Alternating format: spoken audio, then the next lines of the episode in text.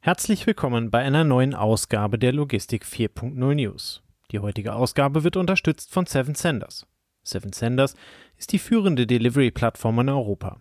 Ihre One-Stop-Lösung verbindet Versender mit über 100 Last-Mile-Carriern und ermöglicht so eine kundenorientierte, schnelle und kostengünstige grenzüberschreitende Zustellung. Wir schauen heute zurück auf die wichtigsten News der vergangenen Woche und fassen kurz zusammen, was für deinen Arbeitsalltag in der Logistik von Bedeutung ist. Und los geht es. Die Deutsche Bahn fährt zukünftig mit Offshore-Strom. Der Offshore-Windpark Trianel Windpark Borkum 1 wird ab Januar nächsten Jahres die Deutsche Bahn mit grünem Strom versorgen. Das berichtete das Portal Erneuerbare Energien. Die Trianel Windkraftwerke Borkum, kurz TWB, hat ein einjähriges Power Purchase Agreement, kurz PPA, mit der Deutschen Bahn geschlossen. Dieser Vertrag sieht vor, dass die TWB der Bahn im Rahmen von zwei Tranchen insgesamt rund 175 Millionen Kilowattstunden Strom aus einer installierten Leistung von 50 Megawatt liefert. Der Trianer Windpark Borkum 1 verfügt über 40 Advin AD5116 Windenergieanlagen mit jeweils 5 Megawatt Leistung, die seit 2015 in Betrieb sind. Bisher wurde der Windpark nach dem Erneuerbare Energiengesetz EEG gefördert. Aber dieser PPA-Vertrag markiert den Übergang weg von der Förderung. Die TWB hatte sich bei der Inbetriebnahme für das sogenannte Stauchungsmodell bei der Förderung entschieden, das Ende dieses Jahres ausläuft. Das Stauchungsmodell ermöglicht es Offshore-Windparks, die vor dem 1. Januar 2020 in Betrieb gegangen sind, eine erhöhte Anfangsvergütung zu erhalten. Künftig wird der Strom jedoch über PPA vermarktet. Die Deutsche Bahn hat das Ziel, ab 2038 ausschließlich Strom aus erneuerbaren Energien in ihrem Bahnstrommix zu nutzen. Derzeit beträgt der Anteil grünen Stroms im Bahnstrommix mehr als 65 Prozent. Mit dem PPA-Vertrag für den Trianel Windpark Borkum 1 wird die Deutsche Bahn voraussichtlich bis zu 130.000 Tonnen CO2 pro Jahr einsparen. Das ist nicht das erste PPA, das die Deutsche Bahn abgeschlossen hat. Bereits 2019 unterzeichnete die Deutsche Bahn Energy ein kleineres PPA für Offshore-Windstrom, der ebenfalls im Januar 2024 beginnt und von RWE Windpark Nordsee Ost geliefert wird. Darüber hinaus hat die Deutsche Bahn kürzlich ein Zweijahres-PPA für Stromlieferung aus einem PV-Park in Kogel-Leitzen gesichert. Die Hapag-Lloyd ist aus dem Rennen. Noch in der letzten Woche berichteten wir von einer Anbahnung, wonach die Hapag-Lloyd offiziell Interesse an der südkoreanischen HMM-Reederei bekundet hat. Diese steht derzeit zum Verkauf und würde nach Hapag-Lloyd-Aussagen das Portfolio hervorragend ergänzen. Doch nun ist schon wieder alles aus. Die DVZ berichtet, dass Hapag-Lloyd sich aus dem Bieterverfahren um die Reederei HMM zurückgezogen hat. Dies war zu erwarten gewesen. Die Entscheidung über den Zuschlag für HMM liegt bei der südkoreanischen Regierung und wird mehr von politischen Überlegungen als von sachlichen Fakten beeinflusst. Obwohl Hapag-Lloyd als am besten geeigneter Käufer galt, spielte dies in einem solchen Deal eine untergeordnete Rolle. Die südkoreanische Regierung würde Schwierigkeiten haben zu erklären, warum sie HMM an ein ausländisches Unternehmen verkauft hätte. Daher wurde diese Option in politisch und wirtschaftlichen turbulenten Zeiten nicht als durchsetzbar angesehen. Dies zeigt, dass in solchen Geschäften oft politische Interessen und Emotionen die Oberhand gewinnen. HV 100 kommt doch nicht so schnell. Die Verkehrsrundschau berichtet in einem Beitrag über den aktuellen Stand um die flächendeckende Zulassung von synthetischem Diesel HV 100. Die Zulassung des Diesels zum öffentlichen Verkauf verzögert sich und wird nun nicht mehr bis Jahresende erwartet. Anstelle dessen wird der April des kommenden Jahres als neuer Zeitpunkt genannt.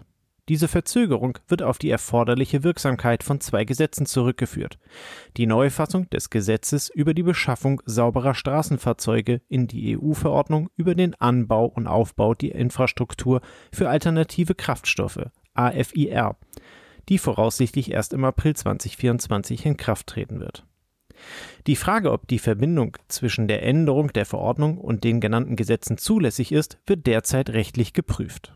Die Änderung der Verordnung und die Zulassung von HV 100 als Reinkraftstoff liegt in der Zuständigkeit des Bundesumweltministeriums, das in der Vergangenheit Bedenken hinsichtlich der Zulassung paraffinischer Kraftstoffe geäußert hatte. Diese Bedenken wurden jedoch aufgrund von Druck seitens großer Bundesverbände überwunden und das BMUV stimmte der Änderung der Verordnung zu. Die erneute Verzögerung bei der Zulassung des HV100 hat Bedenken hervorgerufen, dass das Bundesministerium seine Blockadehaltung möglicherweise wieder aufnehmen könnte.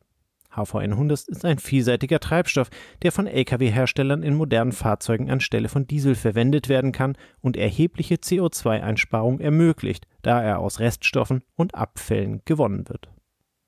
Holm fördert Logistikprojekte. Das House of Logistics and Mobility, kurz Holm, hat die Forschungsvorhaben für die Förderperiode 2023-24 bekannt gegeben. Sieben Logistik- und Mobilitätsprojekte an drei Hochschulen in Hessen erhalten eine Gesamtfördersumme von 830.000 Euro.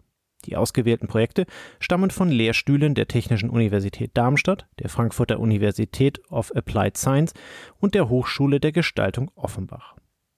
Die Forschungsthemen sind äußerst vielfältig und umfassende Bereiche wie die Effizienzsteigerung im kombinierten Verkehr, Anreize zur CO2-Kompensation im Luftverkehr, die Entwicklung von KI-gestützten Kreuzungsassistenten für Straßenbahnen im öffentlichen Personennahverkehr, Gesundheitsschutz in der Lagerhaltung, Verkehrsmittelwahl und der Kommunikation technischer Innovation.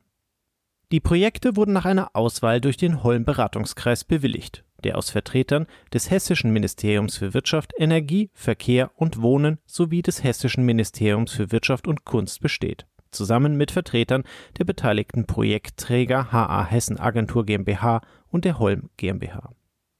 Seit 2014 unterstützt die Innovationsforderung der Holm GmbH Projektvorhaben in den Bereichen Logistik und Mobilität in Hessen. Diese Förderung richtet sich an Hochschulen, Forschungsinstitutionen und kleine und mittlere Unternehmen. Bisher wurden 86 Projekte mit einer Fördersumme von fast 7,8 Millionen Euro unterstützt.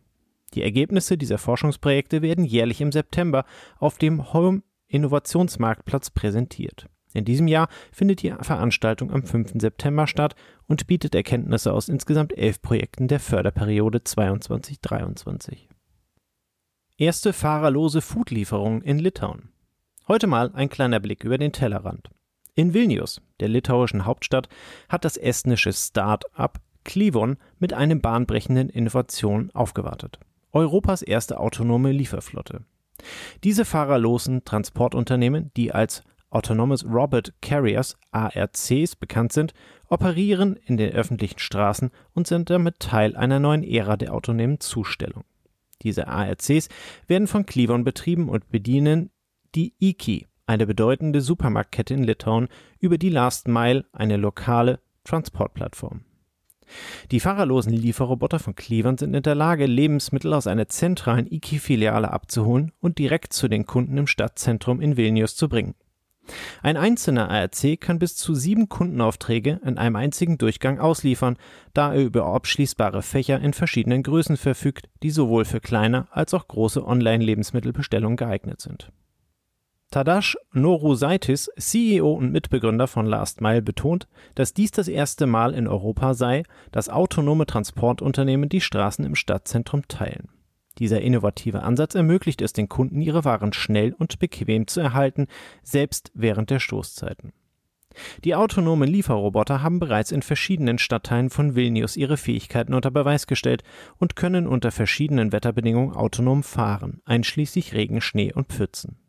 Für zusätzliche Sicherheit sind sie mit 360-Grad-Kameras und speziellen Sensoren ausgestattet und werden von Teleoperatoren überwacht, die ihre Fahrten in Echtzeit verfolgen. Die Lebensmittelkette Iki bietet ihren Kunden diesen autonomen Zustellungsservice kostenlos an. Kunden erhalten eine SMS mit Informationen zur Ankunftszeit des Roboters und einen Code zum Entriegeln der Tür. Die autonomen Transporter sind auf eine Höchstgeschwindigkeit von 25 Stundenkilometer begrenzt und tragen dazu bei, die Effizienz und Geschwindigkeit der Lieferung zu erhöhen. Während autonome Bewegungen im Fulfillment Centern bereits üblich sind, markiert diese autonome Lieferflotte in Vilnius einen wichtigen Schritt in Richtung autonomer Lieferung auf den Straßen und zeigt das Potenzial für die Zukunft der Lieferindustrie. Kommen wir zu den Veranstaltungen. Da haben wir diese Woche zwei für euch. Vom 19. bis 20.09. lädt Transporion zum ersten Transport-Event, den wir heute vorstellen wollen. Folgende vier Themen werden die Aussteller und Besucher des Transporion Summits auf der Konferenz beschäftigen. Digitalisierung des Transport in einer Welt in Bewegung, Transformation des Transports als Reaktion auf die Turbulenzen im Einzelhandel, Bewältigung der drei wichtigsten Herausforderungen im Frachtverkehr und Orchestrierung einer globalen Lieferkette in der Krise. Während am ersten Tag diverse Keynotes zu den Themengebieten von Experten aus der Branche auf der Agenda stehen, werden die aufgeworfenen Thesen und Fragestellungen am Folgetag gemeinschaftlich in Deep Dives intensiviert. Hier kommen sowohl Anwender als auch Praxisexperten zu Wort. Mehr dazu findet ihr hier www.transporion.com/tp-summit. Vom 20. bis 21.09. findet in Köln die digitale Marketing Exposition and Conference kurz DMEXCO statt. Sie beschreibt sich selbst als führendes Digital Marketing und Tech-Event und ist für Logistiker gegebenenfalls als Ergänzung interessant. Generelle Trendausblicke wechseln sich mit Expertenpanels auf den verschiedenen Stages ab und sorgen so für eine interessante Verknüpfung von Theorie, Statistik und Praxis. Wer sich E-Commerce, AI und die Zukunftstrends im digitalen Marketing interessiert, sollte sich über einen Besuch in Köln auf der Messe Gedanken machen. Mehr Infos dazu gibt es unter dmexco.com/de. Das war's für diese Woche. Vielen lieben Dank und wir hören uns nächste Woche wieder.